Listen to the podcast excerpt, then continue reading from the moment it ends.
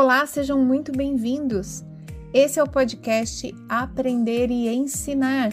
Essa é uma série especial de podcasts do portal Fiz em Ortopedia, no qual eu, Ana Maria Siriane, vou ser sua host e vou falar a respeito de assuntos que estão relacionados ao processo de ensino-aprendizagem.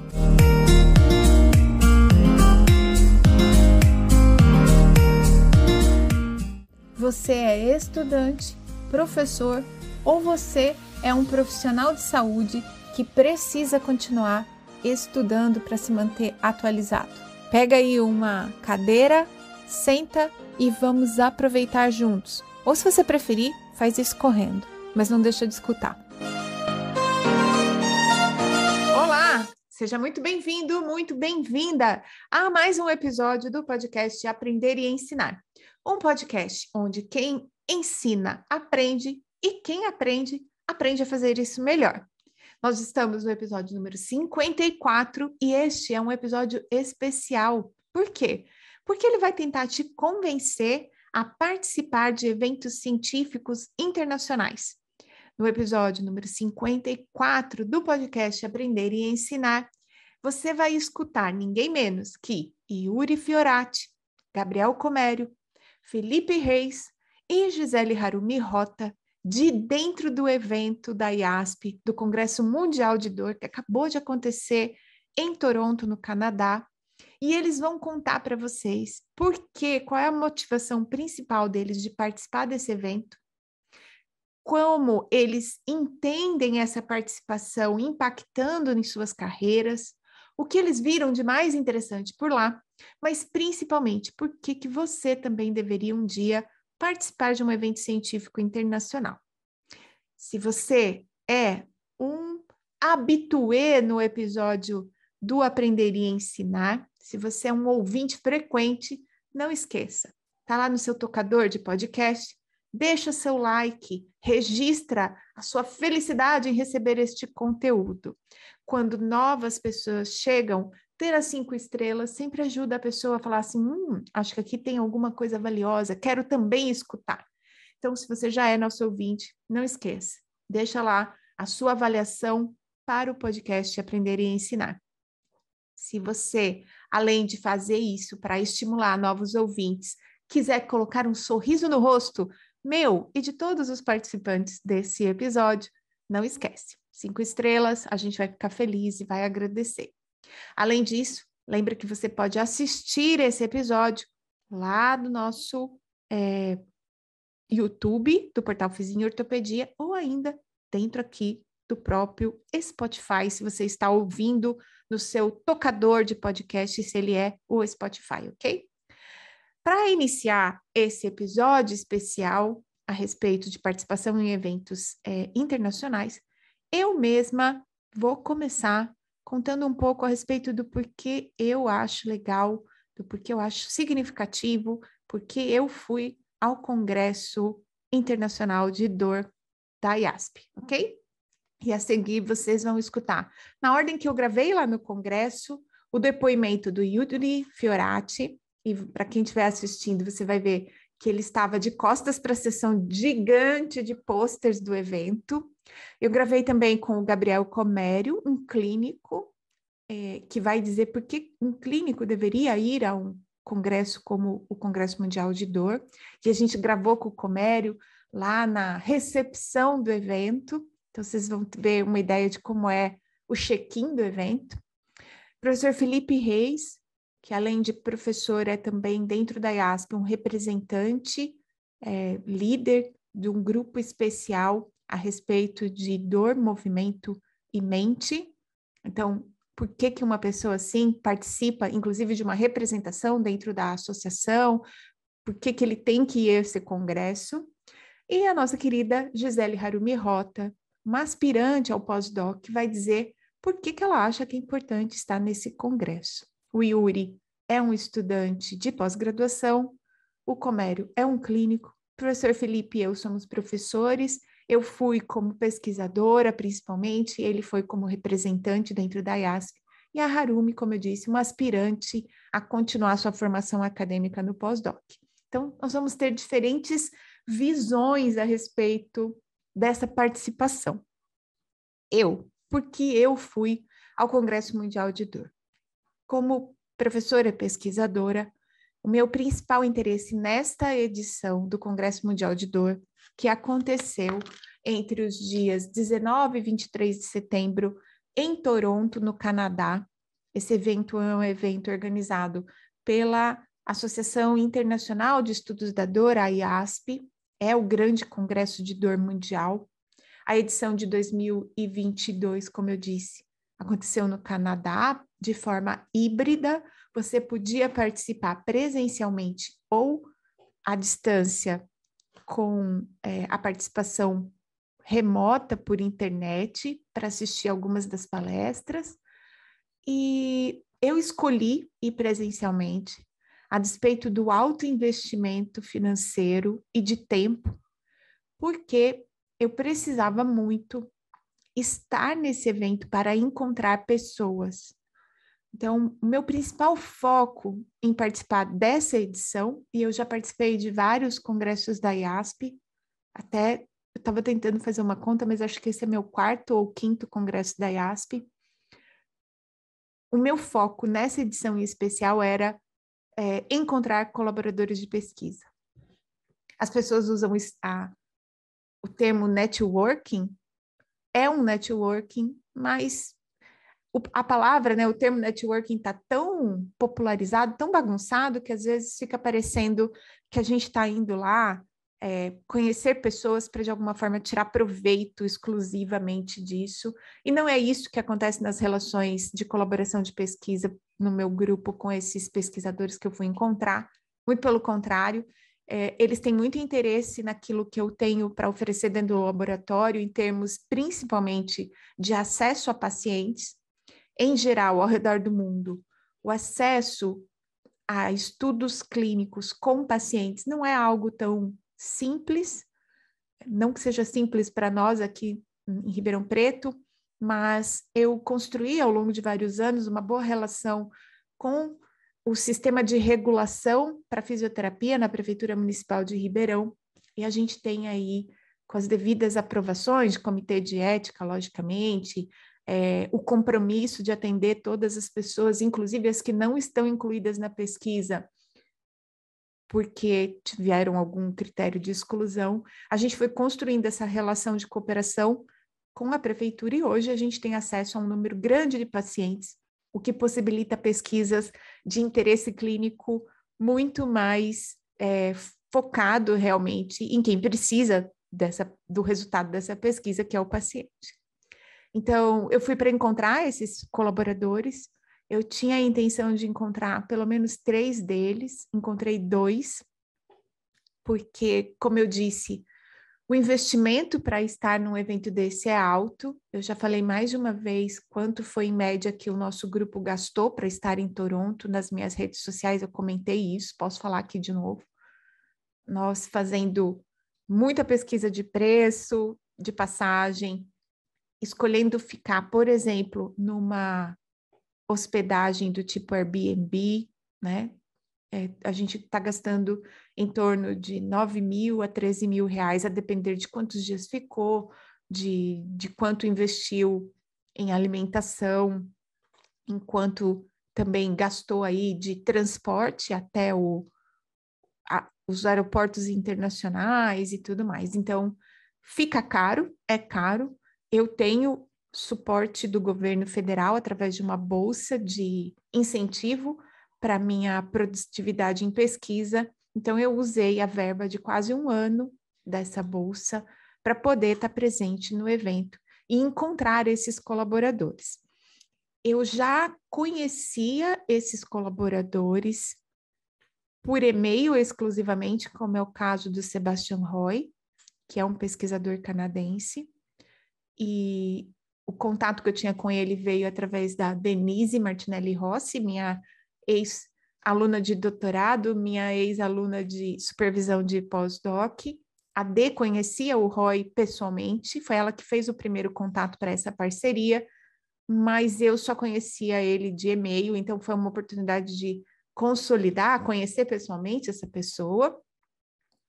E eu já conhecia pessoalmente mas era uma ilustre desconhecida para Anne, Anne que trabalha com dor e generalização de medo, e foi muito importante poder é, vê-la e falar assim, ah, eu sou eu, sabe? Então, e, e aí eu fui, viajei também numa, num grupo de sete alunos, sete alunos meus do laboratório, trabalhando, inscritos e, e colhendo dados, estavam comigo nesse evento. Então, também foi uma grande oportunidade de apresentá-los para os seus colaboradores e para possíveis novos colaboradores. Isso também é importante da gente dizer.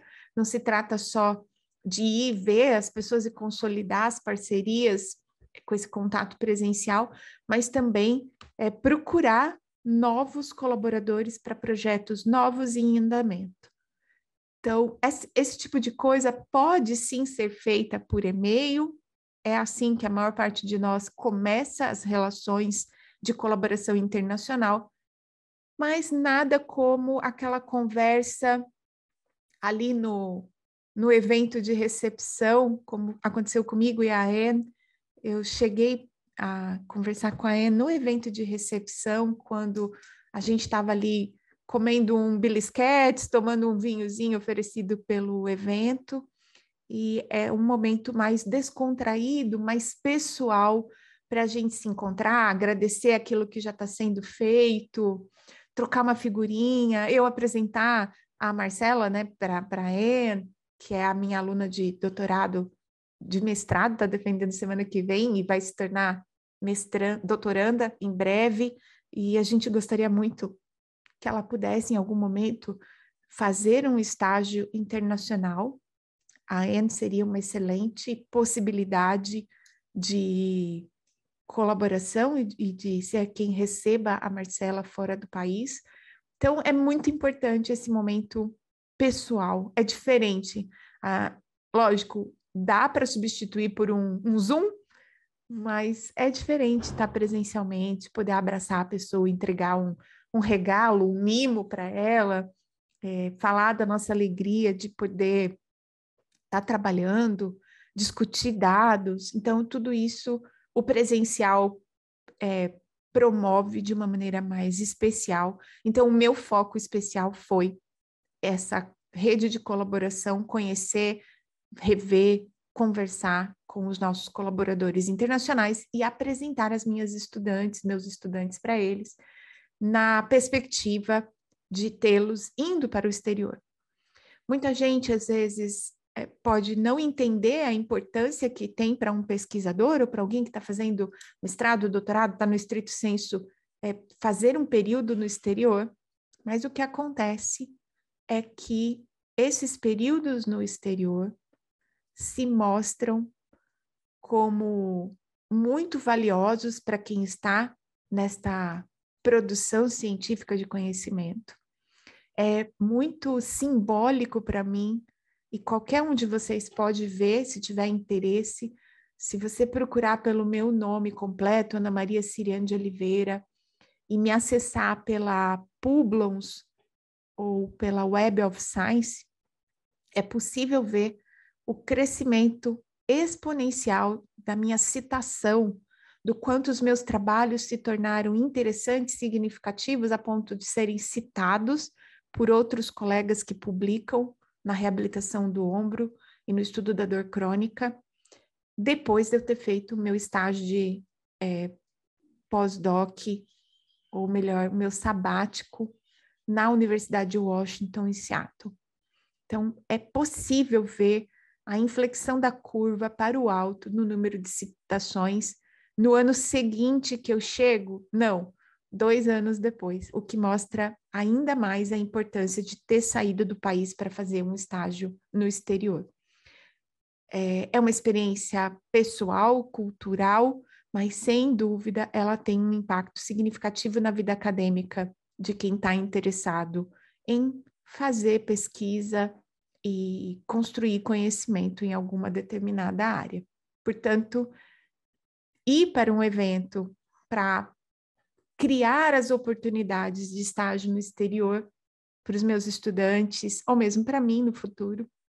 Eu ainda tenho vontade de fazer mais uma vez um estágio no exterior, Na verdade, tenho vontade de fazer vários estágios no exterior em locais diferentes, mas mesmo curtas visitas de um mês, dois meses, elas são possíveis e elas trazem muito valor para a vida do pesquisador. Então, eu fui com essa função orientadora à procura. e foi muito, muito gratificante poder estar tá trabalhando nessa oportunidade. Eu também fui para participar, além do congresso principal, fui para participar das atividades desse grupo de, de, interesses especiais em dor, movimento e mente, o SIG, Pain, Mind Motion, que aconteceu como um evento satélite no dia 18 de setembro, então é um evento pré-congresso. Quando encerrou o SIG, a gente teve a sensação de que se o evento não acontecesse, a gente estava com a viagem ganha. É um local importante de atualização e de observação de tendências dentro da área de conhecimento. O SIG, é, que a gente participa, que eu participo já há alguns anos e que participo também desse evento satélite já desde Boston. O último evento presencial da IASP foi em Boston em 2018, se eu não estou enganada. E quando você está lá nas atividades do SIG, vê as apresentações, você pega muito das tendências daquilo que está acontecendo. E eu fiquei muito feliz esse ano, porque tudo aquilo que é tendência já está presente na linha de pesquisa e nos projetos que a gente está realizando. E aí, do SIG, eu queria destacar uma coisa interessante. Se você, após esse episódio, ficar interessado em participar de um evento internacional, a gente tem pelo menos duas oportunidades que eu posso pessoalmente recomendar por conta da importância e da signif do significado que tem para nós como fisioterapeutas. E se você não é fisioterapeuta, está escutando a gente porque é um interessado em dor, em 2023 é isso? 2024, perdão, porque o Congresso Mundial de Dor acontece a cada dois anos, em 2024, a gente vai ter a nova edição do World Conference on Pain em Amsterdã, entre os dias 5 e 9 de agosto. Lembrando que os eventos pré-congresso devem começar aí no dia 4 de agosto. Então, se você ficar sensibilizado a ponto de querer ir nesse evento, o evento de dor é um evento interdisciplinar e multiprofissional. Então, você não é fisioterapeuta, está escutando aqui? Já pode pensar em colocar no seu, no seu calendário e começar a guardar um dinheirinho aí no seu cofrinho para participar em 2024 em Amsterdã da edição 2024 do Congresso Mundial de Dor. Para quem está pensando no custo que isso pode ter, vamos lembrar uma coisa: Amsterdã tem vários voos diretos dos principais aeroportos internacionais do Brasil, é, e então isso acaba ficando um pouco mais em conta na, naquilo que é mais caro, que é o deslocamento até o evento, tá? Outra coisa que eu queria dizer é que se você é um membro da IASP, você pode pleitear recursos e premiações para participar do evento. Então, a IASP, ela usa muito bem o dinheiro delas. Não sei aí quem já se interessou em ser um associado. A IASP oferece a revista de dor para os associados, um journal de dor que é muito voltado para os clínicos, além da revista acadêmica. Então, além de ter acesso à PEN, você, se você é um clínico e não consome assim com facilidade ou não se interessa diretamente pelos papers, pelos artigos científicos que saem na PEN, você tem uma newsletter mais voltada para os clínicos que vêm através do seu e-mail, cadastrado como membro. A gente tem uma série de descontos para adquirir livros que são impressos pela própria IASP. A gente também tem como benefício acesso a vários é, conteúdos gravados, hoje em dia todos disponíveis via internet, quando você é um associado. Você pode ver algumas palestras especiais que acontecem ao longo dos anos entre os eventos. Você tem ainda é, a possibilidade, a oportunidade de aplicar para esses descontos e para essas eh, para o abono de inscrição, ainda mais nós que estamos em países subdesenvolvidos, a gente concorre em categorias separadas do resto do mundo. Se você é estudante, você também tem lá locais específicos para tentar aplicar para esses descontos. E ainda para nós, pesquisadores, a gente tem a oportunidade, como associado, de participar de chamadas é, de financiamento de pesquisa ou de eventos é, relacionados à dor. Então, é, eu pago a IASP há muitos anos, é uma das melhores associações internacionais para a gente se comprometer com o pagamento, porque ela oferece muitos benefícios aos seus associados. E é bacana ver que, elas, que a IASP pega essa grana e ajuda pessoas que gostariam de estar no evento a ter aí um desconto importante na sua inscrição, tá? Então, fica aí a dica. Esse é o primeiro evento internacional grande que vai acontecer, que está aí na perspectiva. Se você ficar afim, bota na sua agenda. O outro evento que está por vir internacional, interessantíssimo para nós, fisioterapeutas, agora mais específico para quem é físio, é o Congresso Mundial de Fisioterapia, que vai acontecer entre os dias 2 e 4 de junho de 2023, nada menos do que na cidade de Dubai. Eu tive a oportunidade de conhecer e conversar com o Nathan Hunting, lá na IASP, em Toronto, que está trabalhando na divulgação e na organização do Congresso Mundial de Físio de 2023. Esse congresso é um congresso muito bacana, eu participei dele em Amsterdã e participei de um, um outro é, regional da América Latina, que aconteceu na Argentina.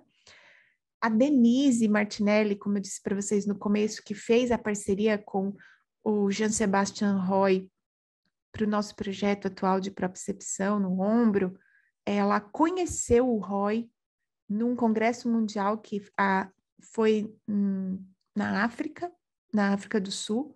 Então, é outro local muito importante de participação e de possibilidade de interação, de colaboração, de atualização daquilo que está acontecendo na fisioterapia. Eu gosto muito de falar do Congresso Mundial de Fisioterapia, porque, inclusive, a gente tem várias das nossas professoras aqui da Faculdade de Medicina participando ativamente desse congresso, dando palestras, conferências. Então, a gente sempre gosta de ir, pra, inclusive, prestigiar os colegas brasileiros que são extremamente atuantes dentro desse evento mundial. Agora, uma coisa que eu queria comentar para você que nunca foi a um evento, para você que acha que está num ambiente internacional, tem as dificuldades de língua, de cultura, se sente um pouco é, constrangido ou receoso de investir um dinheiro desse, chegar lá e não aproveitar, a primeira coisa que eu posso dizer é: não viaje sozinho, viaje com um grupo, sempre dá para aproveitar. Todas as pessoas nos eventos internacionais, elas estão abertas e dedicadas a conhecer pessoas e, portanto, a gente encontra gente que está aberto a escutar o nosso inglês, mesmo quando ele é ruim, e interagir. Então, faz muito sentido. Outra coisa que acontece é que as palestras, elas são proferidas quase que na maioria por pessoas que não têm a língua inglesa como língua materna, como a língua de nascimento, a primeira língua. Portanto, todo mundo se compromete a usar um inglês que tem poucas expressões idiomáticas, que tem um número muito reduzido de gírias, de slangs, que tem uma estrutura gramatical mais amigável e mais próxima daquela que a gente aprende nas escolas de inglês. E, e isso tudo torna a comunicação muito mais possível dentro de um evento desse. Portanto, não se iniba por conta da barreira da língua, porque de fato todo mundo está lá, é mesmo para se conhecer, se conversar, e é muito gostoso perceber essa disposição. Eu tive a oportunidade de conversar durante o evento, na minha apresenta na apresentação de um pôster que eu levei de uma aluna minha, com uma iraniana que fez pós-doc em farmácia na Unicamp e estava com dor no ombro, ela queria uma orientação, então eu acabei fazendo meio uma mini consulta ali no evento, e ela falava um português muito bom, ela inclusive não quis falar comigo em inglês, ela quis falar comigo em português, para você ter uma ideia de como é possível realmente que as pessoas estejam muito abertas para se comunicar das mais diferentes formas. Não fique inibido. Outra coisa que eu percebi, que eu quero dividir, quero chamar a atenção de quem está escutando, ainda nessa perspectiva de oportunidades de participar de um evento internacional, é que eventos internacionais acontecem ao redor do mundo, inclusive no Brasil. Para vocês terem ideia, se eu não estiver enganada, acho que foi ano passado, ou foi, foi 2021, eu acredito.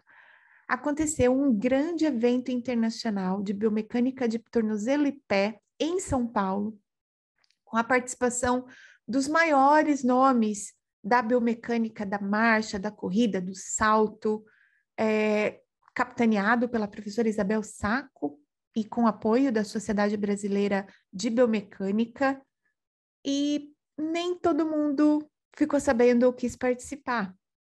Pode ser que tornozelo e pé seja um interesse muito específico, eu concordo, mas era um grande evento internacional e aconteceu em São Paulo. Você poderia ter ido sem as barreiras da língua, sem ter que pagar uma passagem absurdamente cara para viajar, sem ter que almoçar e jantar em dólar ou em euro.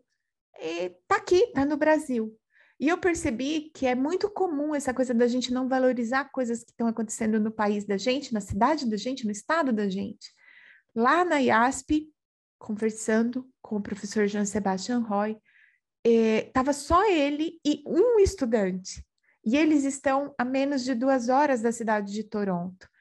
E eu falei, Roy, mas cadê o resto do povo do seu laboratório? E ele falou, ah, o pessoal não animou para vir. Então, que a gente reflita a respeito disso.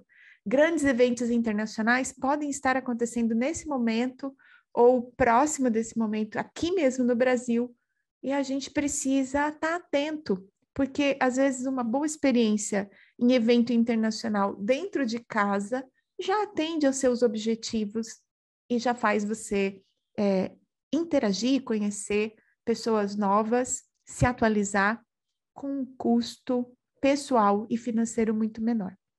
Então, fiquem atentos aos congressos internacionais que acontecem mais próximo da gente, tá? Não só no Brasil, mas até aqui na América Latina, como eu mencionei, eu mesma já fui a pelo menos dois eventos diferentes na Argentina. Um era de dor, outro, um foi um IASP, o outro foi esse congresso é, relacionado ao a, a nossa Confederação Internacional de Fisioterapia, então, vale a pena ficar atento e aproveitar as oportunidades com menos custo pessoal e econômico, como eu disse.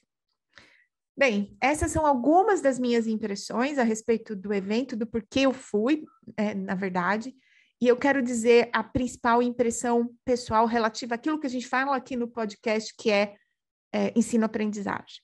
O que, que eu percebi, e depois vocês vão ver isso também, é, alguma coisa disso nos relatos que eu coletei lá no evento. Percebi número um, estamos com níveis de atenção muito baixos. Todas as conferências com pouco mais de 20 minutos, elas se tornam uma fonte de distração e não de atenção. Então, que a gente possa pensar como organizar as nossas apresentações para que elas se tornem mais interessantes, atraentes e prendam a atenção do público de novo, para quem escutou o episódio que eu gravei logo que eu cheguei do Congresso da Singular, eu vou resgatar aqui o número do episódio.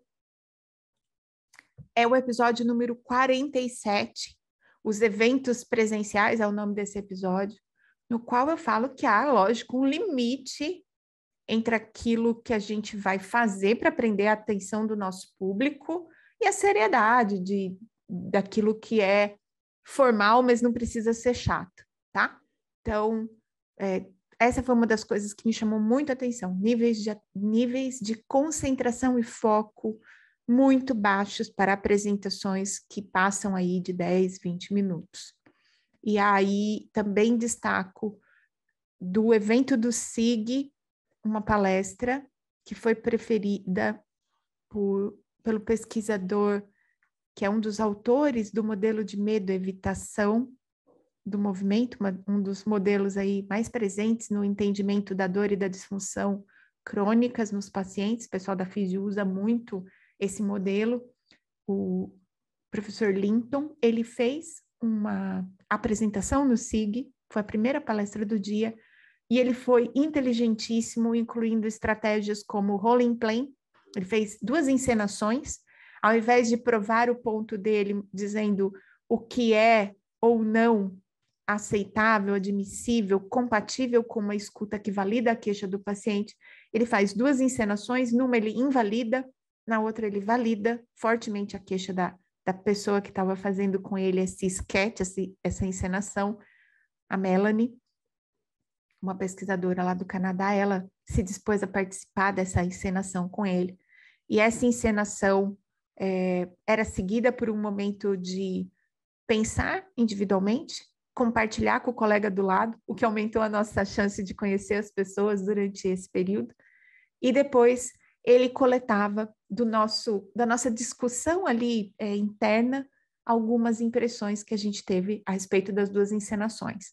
Duas estratégias simples que podem ser utilizadas em sala de aula e que ele aplicou brilhantemente no evento, de forma que chamou muita atenção, prendeu a nossa atenção ao longo de toda a palestra, é, principalmente por ser a primeira da manhã e vários de nós ali tá querendo se comunicar. É, é sempre muito caro usar a internet fora do Brasil, então quando a gente tem um, um Wi-Fi, a gente quer mandar notícia para a família, não sei o quê. Então, ele foi muito estratégico em criar uma situação para a palestra dele em que ele não ficou num grande monólogo e ele envolveu todos nós de forma que a gente não pôde ficar batendo papo com a família, avisando que tinha chegado, estava tudo bem, porque estava todo mundo concentrado na apresentação dele e da Melanie. Então, fica aí uma dica quentíssima para quem vai se apresentar em eventos ou congressos presenciais que estão agora por todos os lados. E a outra coisa que eu queria comentar, desse ponto de vista bem técnico aqui do podcast, a respeito dos posters. A gente tinha posters muito ruins, muito, assim, desagradáveis aos olhos. E existe uma coisa curiosa na, na pesquisa, na ciência, que é essa necessidade de ser extremamente formal. Lembrando, formal é uma coisa boa, formalidade é uma coisa boa, mas ser formal não significa ser severo, não significa ser frio, não significa ser chato ou aborrecedor. Então, um pôster que tem lá um título com letra grande, uma faixinha amarela e um tanto enorme de texto e gráficos apenas, é, por mais bonitinho que seja o gráfico, ele não chama a atenção de quem está passando ali por mais de 300 posters, que era o que tinha cada sessão do Congresso de Dor. Enquanto que tinha um pôster, um único pôster do primeiro dia da sessão que eu vi é, os posters, que ele foi diagramado no formato de história em quadrinho. E a pessoa, o apresentador, ele estava representado no pôster por uma caricatura em formato desenho quadrinho, e aquilo chamou tanto absurdamente a atenção, e ainda para completar, ele deixou do lado do pôster dele uma cadeira com os instrumentos que ele usou na pesquisa e que ele iria demonstrar durante a apresentação, o horário fixo lá para a gente ir ver os pôsteres. O pôster dele ficou lotado o tempo todo, porque o que, que a gente precisa aprender de maneira definitiva, eu acredito agora, pós esse fenômeno pandêmico, o híbrido, essa, esse cansaço mental que a gente está inundado de informações por todos os lados. A gente precisa aprender que a comunicação escrita, científica, escrita, é uma coisa, ela tem uma característica, ela tem uma forma. De novo, atender a forma é importante. A comunicação oral, a apresentação numa palestra, numa conferência, numa comunicação rápida de resultados de pesquisa, ela tem outro formato e a comunicação visual do tipo pôster, post de Instagram, slide, isso tem outro formato. Quem trabalha na área de comunicação entende isso muito bem e, e trabalha muito bem com isso, mas dentro do conhecimento científico, acadêmico, a gente acaba reproduzindo em pôster, em slide e na formalidade da fala nas apresentações aquele modelo de um artigo científico, que é uma comunicação escrita. Portanto, a gente erra absurdamente há anos sobre como comunicar ciência de forma específica para cada uma das formas de apresentação. Do SIG também eu quero destacar a apresentação, uma comunicação de dados de pesquisa que o rapaz construiu um storytelling, ele começa a palestra dele mostrando um participante da pesquisa que é meio que uma persona, né? É aquele participante que representa a característica mais comum, no caso da, da comunicação dele, de um paciente com dor lombar inespecífica. E ele constrói a apresentação dele comunicando para a gente os dados como se fossem o dado deste sujeito, que representa a média da, da, daquilo que ele observou. E ao final, ao invés de ter lá um, um slide, aquele clássico take it home, ou implicações clínicas, ele escreve, ele tem lá a imagem, né, o ícone que representa esse paciente, podia inclusive ser uma foto de uma pessoa real. Ele coloca esse ícone e fala assim: tá, e o que isso importa para o fulano, que era a pessoa que ele estava apresentando desde o início da palestra? Então a gente ficou preso na apresentação dele, esperando o desfecho que o estudo tem para aquele sujeito. Então é uma estratégia de prender a atenção das pessoas, personificar, trazer para um indivíduo, porque o ser humano, o nosso cérebro tem muita dificuldade de entender 50% das pessoas, 48% das pessoas, um milhão de habitantes, 570 mil habitantes, a gente não a gente se desinteressa por esse coletivo de forma geral, quando a gente está nessa comunicação informativa, e a gente se prende muito a histórias reais, a pessoas reais. Então, essa estratégia é uma estratégia simples, mas muito bem aplicada e que cata a atenção das pessoas. Se você quer entender um pouco mais a respeito de como melhorar as suas apresentações, de novo, aqui no podcast Aprender e Ensinar, no episódio número 34. Você tem um episódio a respeito de apresentações que conectam, falando mais especificamente de apresentações do tipo comunicação oral, tá? Acho que vale a pena escutar se você ainda não escutou e, e incorporando essas habilidades de manter a atenção do seu público e também orientando melhor o seu tipo de comunicação para aquilo que vai acontecer. Artigos científicos são uma coisa, comunicação oral é outra coisa, a comunicação visual é outra coisa ainda, ok? Esse é o resumo que eu quero fazer, e como eu disse, a seguir vocês vão ter a oportunidade de escutar pessoas que estavam no congresso e que vão trazer a sua perspectiva do porquê participar, quais foram as impressões que tiveram, e também é, por que recomendariam que alguém participasse de um evento internacional. Como o estudo foi gravado lá no evento, vocês provavelmente vão escutar bastante bem as vozes de Yuri Fiorati, um estudante de pós-graduação, Gabriel Comério, um clínico que não tem vínculo hoje né, com a academia, mas eventualmente dá aulas em especializações, o professor Felipe Reis, nosso representante, o, o cabeça de chave da, do Grupo Especial de Interesse em Dor, Mente e Movimento, e Gisele Harumi Rota, que hoje tem seu doutorado concluído e está aí aspirando após, ao pós-doc. Então, por que essas pessoas participaram? O que elas viram de interessante? Por que elas acham que você deveria participar também? e provavelmente vocês escutarão minha voz ao longe fazendo as questões para eles, é, mas foquem mais no depoimento do que nesse ruído que sou eu direcionando as perguntas para os nossos queridos convidados do episódio número 55 do podcast Aprender e Ensinar. Fique agora na sequência com Yuri Fiorati para aproveitar o depoimento dele e entender melhor qual foi a motivação dele para ir ao evento da IASP.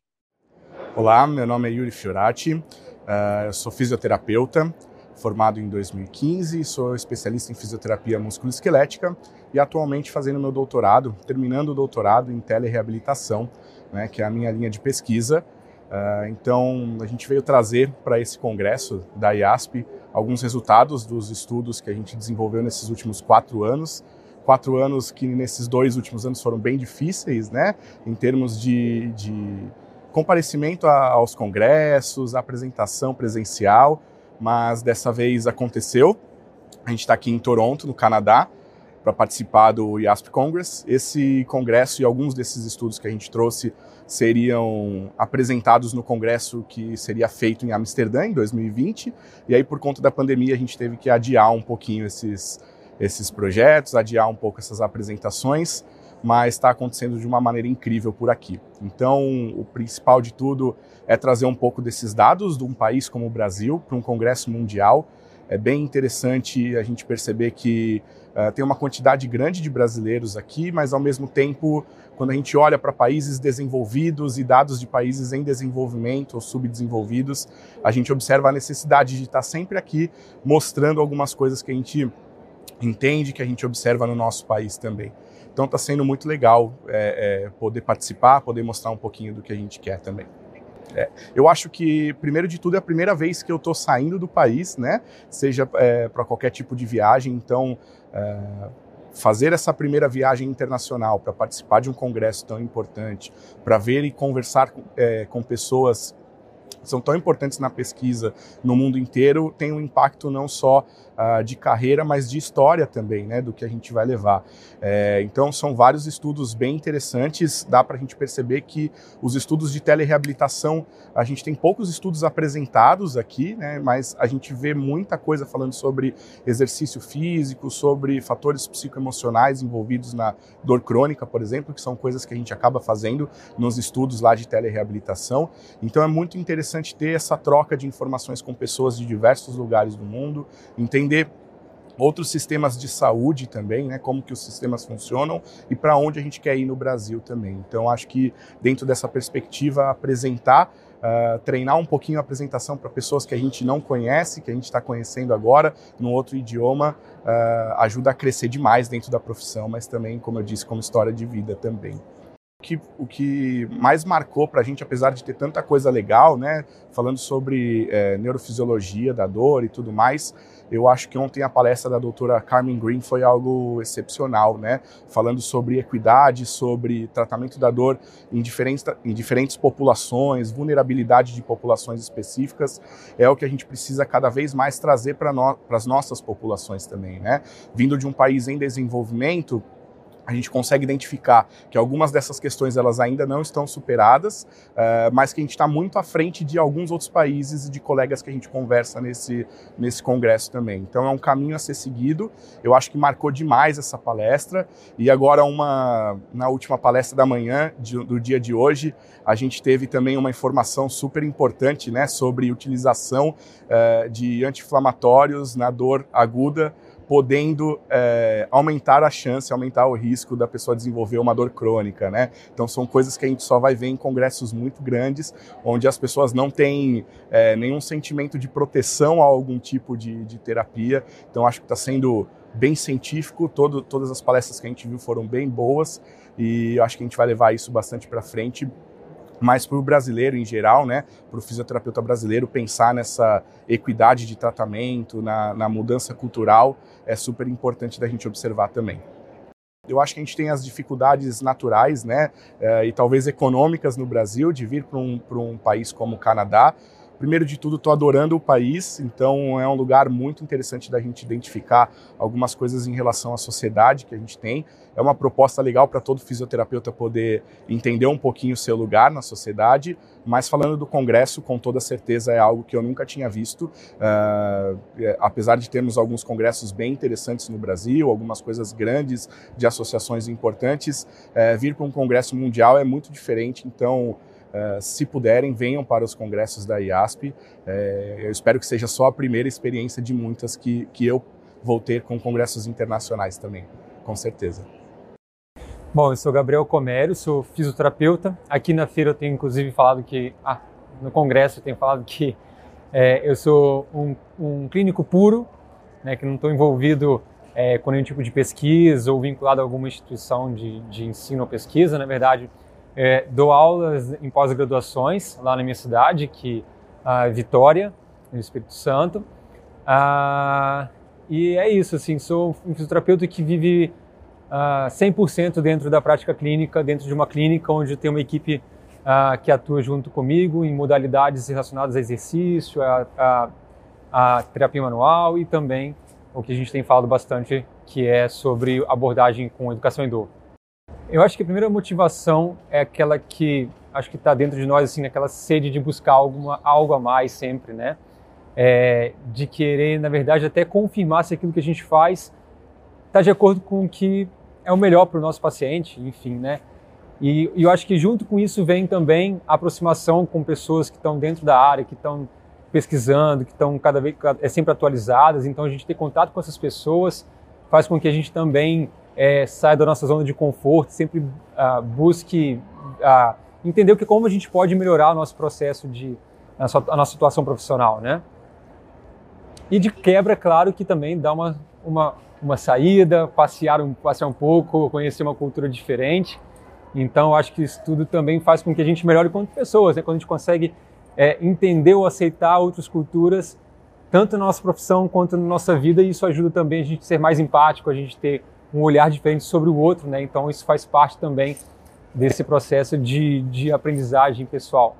Eu acho que o Congresso, sobretudo, é, é, justamente fazer com que você se sinta cada vez mais seguro daquilo que você faz, sabe?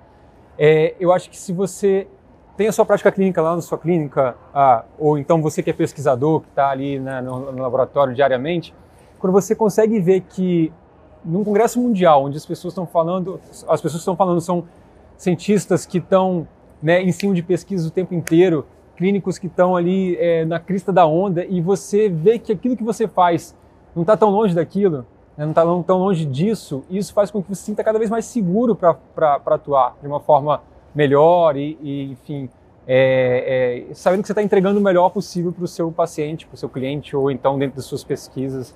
Enfim, eu acho que isso é uma das coisas que mais consolidam a, a importância de, de estar presente num congresso como esse. Claro, a gente já tem é, é, um pouco desse, desse hábito assim, né, de fazer alguns encontros para a gente conversar sobre, né, mostrar para eles é, o, que, que, o que, que foi importante, né, o que, que eu vi de interessante, também para poder consolidar aquilo que a gente já faz e, e trazer um pouco mais de motivação para eles. Falar assim, olha, a gente está num caminho legal, então a gente tem que, tem que manter isso, né?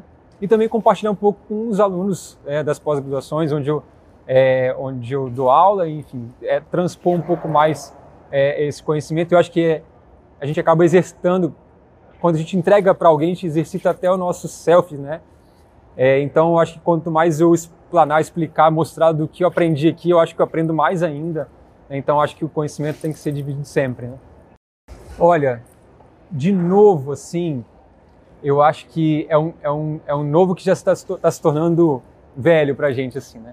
Eu acho que eu vi bastante aqui, até o momento, essa interação que a gente tem que ter com outros profissionais, né? Eu tenho visto que a gente tem se aproximado cada vez mais de profissionais como os psicólogos, né, numa linguagem comum, e é uma das nossas grandes falhas, né, a comunicação com o paciente, o saber ouvir, e eu acho que isso tem, tem sido bem importante para a minha prática clínica, inclusive, é, de ver como é importante a gente aprender a se comunicar cada vez mais. Então, muito mais do que as pesquisas ali de base, do ratinho, do mecanismo, do receptor, etc., eu acho que entender como, como a gente pode melhorar esse, essa nossa inter-relação é muito importante e tem sido muito válido, assim, né? Então, acho que esses são os, os highlights, assim, do que eu tenho visto aqui. É, e, inclusive, por exemplo, nas, nas, ah, nas palestras gerais que tem, né? No Congresso a gente tem palestras picadas e as palestras gerais. Até o momento eu não vi nenhum palestrante que estivesse falando de, um, de uma coisa muito específica no sentido de procedimentos invasivos, médicos, né? Todas as palestras magnas aqui elas estão, elas estão, elas estão uh, falando sobre a nossa interação com o paciente. Né? Então isso mostra cada vez mais que esse é o caminho, né? esse é o futuro, não aquela coisa muito específica de pensar sempre é, na dor como uma com aquela visão biomédica que a gente conhece. Né? Então é muito é muito biopsicossocial. Com certeza, eu acho que não só um congresso como esse, mas até os congressos que a gente tem no Brasil, que muitas das vezes a gente não dá valor, né? E a gente sabendo que a gente está a gente tá com uma linguagem muito igual, muito próxima. Então, seja você, é, enfim, no seu estado, que você participe de uma associação ou que você vá a um congresso local ou regional ou nacional, e se tiver a possibilidade de vir para um congresso internacional, acho que vale muito a pena e só tem a agregar, acrescentar na, na carreira profissional, com certeza. E, e, as pessoas veem, né? As pessoas da cidade vão ver, os seus pacientes vão ver isso, e eles também vão se sentir mais seguros quando veem que você está buscando é, é, mais para o seu, seu paciente, para o seu cliente. Olá pessoal, tudo bem? Eu sou o professor Felipe Reis, eu sou professor do curso de fisioterapia do Instituto Federal do Rio de Janeiro. Eu estou aqui em Toronto no Congresso Mundial de Dor. É, o congresso oficialmente tem o nome de World Congress on Pain. Ele acontece de dois em dois anos e essa edição acabou acontecendo agora em Toronto. É, eu vou me apresentar inicialmente. Eu sou fisioterapeuta, é, professor do Instituto Federal do Rio de Janeiro do curso de fisioterapia. Sou pesquisador visitante aqui da Universidade McGill em Montreal e também da Freie University na Bélgica. É, qual a importância da gente participar desse tipo de evento? É, aqui a gente tem um evento internacional, é um evento que é reconhecido no mundo inteiro como o maior congresso de dor né, que existe. E qual a importância da gente estar presente aqui nesse Congresso Mundial de Dor? Aqui estão re reunidos os maiores especialistas em dor. A gente tem desde pesquisadores que trabalham com ciência básica, que trabalham na área básica, que fazem pesquisas de bancada. E também temos pesquisadores que trabalham com pesquisas clínicas. Então, aqui a gente consegue ver todo tipo de informação relacionado desde conhecimentos de genética até aplicações diretas com os pacientes. É, mas não é somente o lado voltado para a pesquisa. Né? Então, se a gente vem para um congresso como esse, além do interesse que a gente tem de conhecer o que está sendo feito de pesquisa no mundo, é possível também que a gente consiga, é, como clínico, melhorar a nossa prática, vendo o que está acontecendo no mundo em relação ao conhecimento sobre dor. Então, para aqueles com interesse em pesquisa, é possível que se conheça um pouco mais de áreas que você já está pesquisando. É possível também que você consiga se conectar com pessoas que fazem a mesma coisa que você está fazendo. Então, além do conhecimento científico, que você pode adquirir, você também tem toda a parte social em que você conhece pessoas e que essas pessoas fazem a mesma coisa que você está fazendo. E se você é um clínico, você vai conhecer o que as pessoas estão pesquisando, ou seja, como se você tivesse vendo muitas vezes é, um conhecimento que ainda vai aparecer lá na frente. Né? E você conseguir participar desse tipo de discussão é extremamente importante como forma de crescimento. É, esse congresso, né, esse Congresso Mundial de Dor, ele é um congresso da Associação Internacional para o Estudo da Dor. Essa associação ela apresenta é, alguns braços, que são braços específicos, como se fossem subdivisões. Então, a gente entender que a IASP é um grande guarda-chuva, dentro de, abaixo desse guarda-chuva nós temos algumas subdivisões. Essas subdivisões são chamadas de Special Interest Groups, ou SIGs. E atualmente eu sou presidente de um desses SIGs, chamado SIG Pen Mind and Movement. E desde 2018 que eu faço parte desse board, né, dessa, dessa presidência. E é, isso acabou acontecendo muitas vezes pela interação que você fez, é, pelas conexões que você fez internacionalmente.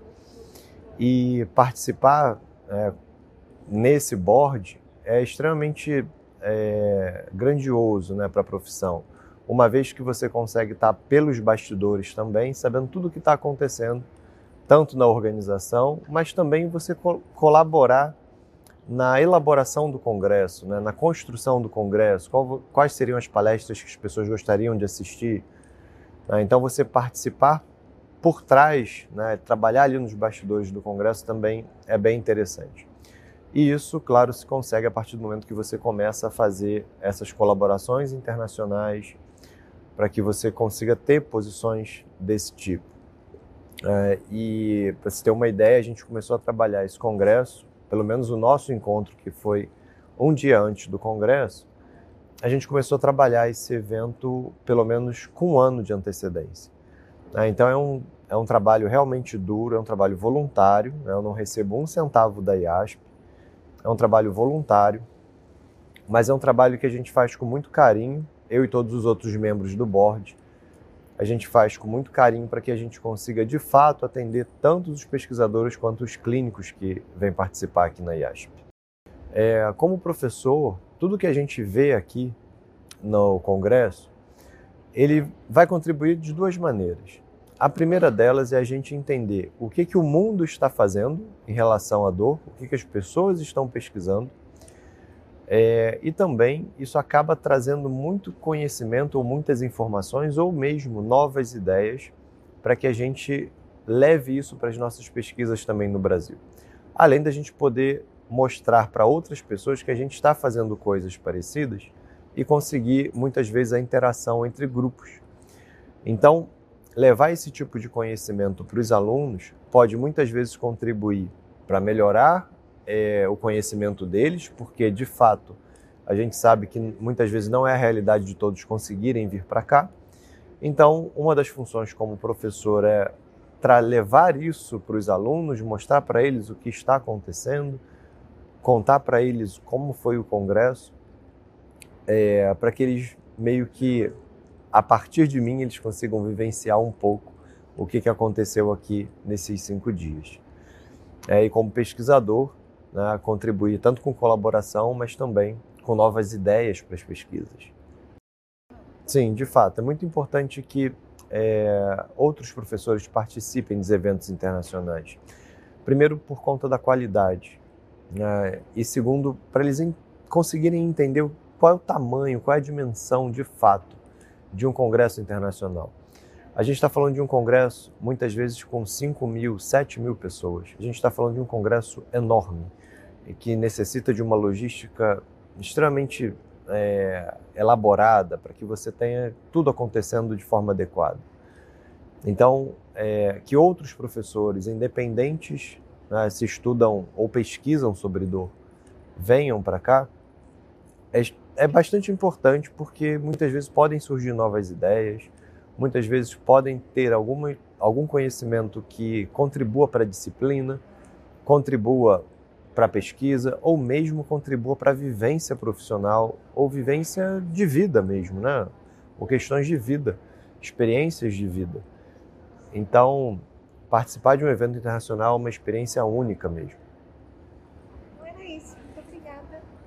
Obrigado, Ana Maria. Obrigado pelo convite. Espero que tenha contribuído um pouquinho aí com, com você. Olá, pessoal. Tudo bem? Eu sou a Gisele Harumi, eu sou fisioterapeuta e vocês devem me ter já me visto por aqui. É, atualmente eu sou professora do Portal Fizinho Ortopedia, sou professora ah, junto com a professora Ana Maria. A gente dá a parte de membro superior, ombro especificamente. E também sou assistente de ensino aqui dentro do portal. Então, é, como fisioterapeuta, uh, eu também de vez em quando atendo alguns pacientes, né? Então tenho um pezinho na prática clínica. E estou agora é, nessa fase, nesse ano, uh, iniciando meu, meu pós-doutoramento. Então, trabalho como pesquisadora colaboradora do Grupo do Ombro. É, também trabalho como pesquisadora com o grupo da, da Dell Computadores. E estou desenvolvendo aí, então, um projeto de pesquisa ainda na área do ombro com a professora Ana Maria. Bom, minha principal motivação é, primeiro, que eu acredito que esse, esse tipo de evento, ele é um evento que dá muita oportunidade da gente conhecer muito bem ou conhecer de uma forma diferente aqueles uh, autores ou as pessoas que a gente mais estuda, a gente mais cita. Então, acho que esse é um ponto, né? A gente saber que aquel, aqueles professores, aqueles pesquisadores que a gente tem tanto contato, que a gente lê os artigos, a gente pode, nesses eventos, é, ter contato com eles. Então, entender, uh, conhecê-los pessoalmente, conversar com eles. Então, acho que essa é uma, uma das maiores motivações. A segunda grande motivação é que, tanto na parte clínica quanto na parte da pesquisa, a gente sabe que a atualização, estar atualizado, é, é um fator, algo que se, que se, é, se prioriza é, no, no momento. Então, estar em contato com esses pesquisadores e poder conversar com eles de uma forma mais informal faz com que a gente então tenha uma ideia né, de como tá, que as pesquisas estão sendo realizadas é, no mundo todo. Porque aqui a gente tem contato, por exemplo, com pesquisas que estão em fases iniciais, então tem várias apresentações de, de pôsteres, várias pesquisas que os alunos é, de outras universidades, os pesquisadores de outras universidades, eles trazem, a gente consegue ter uma ideia, então, de que caminho que a, a ciência ela está levando, a ciência da dor ela está tá indo. Então, acredito que para mim esse seja, como pesquisadora, um, grande incentivo uh, para que eu continue, então, tendo essa atualização na minha profissão. Um evento desse, eu acredito que ele adiciona muito, é, tanto na parte do conhecimento é, adquirido, como a gente é, entender o, participar das palestras, a gente sabe, consegue acompanhar o que está acontecendo de novidade, como eu comentei anteriormente, mas muito mais do que isso, é, esse, esses eventos eles servem para que a gente possa, possa estreitar um pouco mais os laços e as barreiras da pesquisa.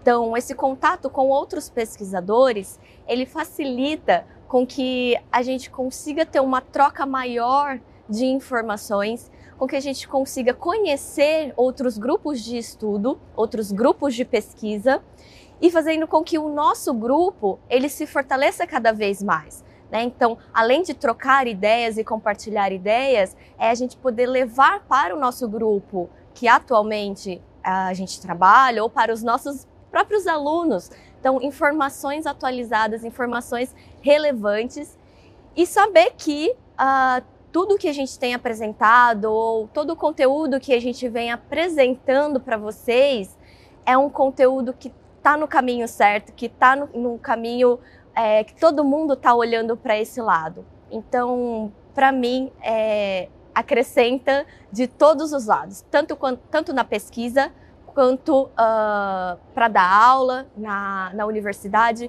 quanto na prática clínica, porque a gente entende então que tudo está caminhando uh, no mesmo para uma mesma direção. Olha, novo, surpresa, algo é, que eu não sabia. Eu não vou falar que eu sei tudo, porque a gente nunca sabe tudo, né? Mas tem várias coisas que aqui me chamaram muita atenção. E aí, não do ponto de vista teórico, porque a gente tem uma, uma base teórica muito boa. Eu tenho oportunidade de vir de, de uma universidade que me dá uma base muito boa, de ter contato com bons pesquisadores uh, no Brasil. Então, acho que isso me gera um, certo conforto em relação a entender um pouco do conteúdo. Mas algo que me chama atenção aqui nesse congresso é que, por exemplo, a, a gente tem uma linha de pesquisa em ombro, né? então trabalho junto com a professora Ana Maria, a gente segue uma linha de pesquisa é, baseada aí nas, nas condições relacionadas ao ombro. E num congresso desse, a gente não tem uma, uma plenária específica de ombro, a gente não fala só sobre essa condição. Então, isso para mim, que acaba muitas vezes ficando imersa em um conteúdo que é bem específico, para uma articulação específica, a hora que a gente está num congresso desse, expande muito os nossos horizontes porque a gente consegue ter contato com outras áreas. Então, aqui, por exemplo, eu tive a oportunidade de ouvir um pouco de palestra sobre migrânia, sobre dor lombar. Então, tudo isso acrescenta com certeza em todo o meu conhecimento. Eu acho importantíssimo.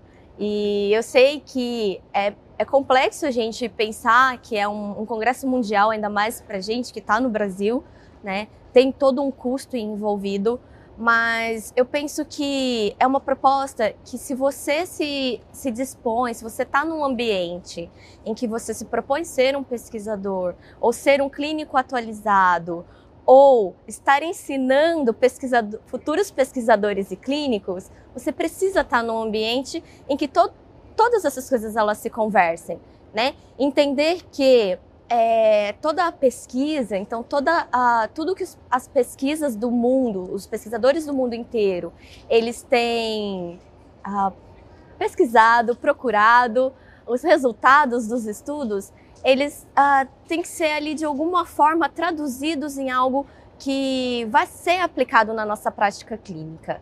Então, estar aqui e ter contato com uh, todo, todos esses pesquisadores, esses clínicos, porque a gente tem bastante clínico por aqui também, e entender como todos esses temas eles têm flutuado entre a pesquisa e a prática, faz com que a gente, como educador, pesquisador e clínico, e no meu caso, como um educador, é, a gente consiga entender melhor a relevância dos, da, dos temas até para a gente poder ensinar.